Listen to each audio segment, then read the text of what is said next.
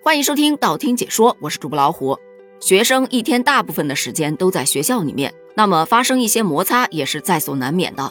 然而近日在河北保定，有一女生被同学抱摔导致门牙断裂的事件引发网友的争议。事情是这样的，根据曝光的视频显示，女生正在上楼梯，结果被男孩子拉住。女孩子死死地抓着楼梯扶手不放，男生不断地把她往下拉，女生就虚空地往他踹了一脚，男孩一把上前把女生抱摔在地，还用脚踹了她的腿部。据女孩的父亲表明，当他赶到学校的时候，孩子的门牙已经断裂了。根据医生推算，预计将花费三点五万元的治疗费用。事后，女孩父亲提出了四点五万元的赔偿款，却遭到对方拒绝。当地教育局高度重视此事，迅速成立了调查组，展开了调查。经过调查，该女生当时是试图阻止同学抢走她的书包，这才被同学抱摔在地，造成严重的损伤。有很多网友表示啊，这不就是校园暴力吗？对这男孩子绝对不能姑息。也有的表示要什么赔偿款，就照着女孩的这个伤势，让女孩的父亲对着男孩也来这么一下子，让他也感受感受。大家的激动情绪啊，其实我特别理解。这事儿要是发生在自己孩子身上，我估计比他还激动呢。虽说咱也不知道这男孩为什么一定要去抢女孩的书包，要对她纠缠不清，但他对女生造成了伤害，这是一个不争的事实，该承担的责任一点都不能少。这个责任不是你拒绝承担就可以拒绝得了的。近日有一起初中生拉开同学座椅，导致其后仰摔成重伤的事件，法院终于判了。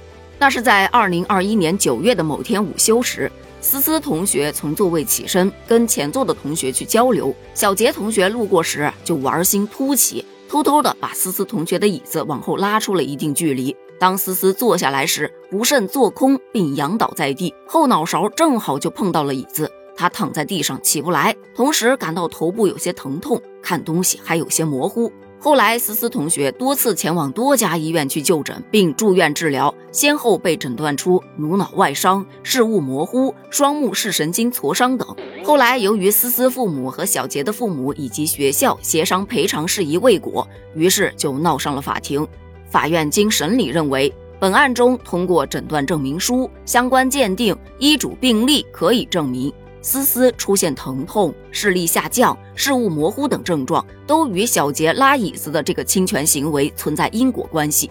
而小杰做出侵权行为时已经十二周岁了，他对自己的行为所造成的后果是具有一定的判断能力的。当其拉开思思椅子时，已经明知这样的行为会给他人带来伤害，却仍然为之，存在过错。这一行为最终导致思思摔倒受伤，并产生了经济损失，所以。法院判定，小杰同学应该承担思思同学因其侵权行为产生的全部损失，而由于小杰属于限制民事行为能力人，故其应承担的赔偿责任由他的监护人，也就是他的父母承担。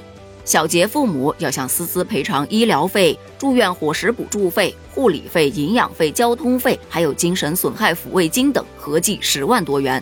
小杰和他的父母不服啊，提起了上诉。可是法院二审判决驳回上诉，维持原判。这个事件出来之后，也有小伙伴表示：“不是吧？现在的孩子都这么脆弱呀？这拉椅子的事儿，我们小时候也没少干呢，也没见咋样啊。”也有的说，孩子在学校玩玩闹闹，受点伤很正常，小伤一般自己就好了。像这种伤的比较严重的，人家孩子也不是故意的，只能说运气不太好。这个。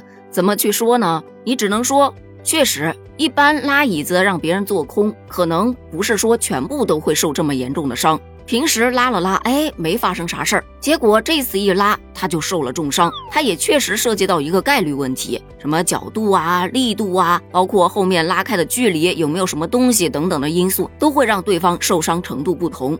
不管这个概率有多低，它发生了就是发生了。虽说玩闹是天性，但一旦过了度。他就不属于玩闹了，而且光你一个人觉得这个好玩，对方并不觉得好玩，这就算得上是欺负人了。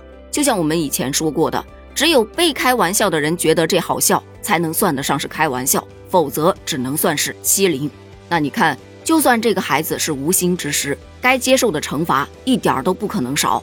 那前面那一位抱摔女孩的男孩想要拒绝赔偿，你觉得他还能拒绝得了吗？这两起事件都告诉我们，校园安全真的很重要。学校要加强打击校园暴力行为，保护每一位学生的安全。家庭也应该对孩子进行教育引导，提高孩子的道德素质和法律意识，从根本上预防校园暴力的发生。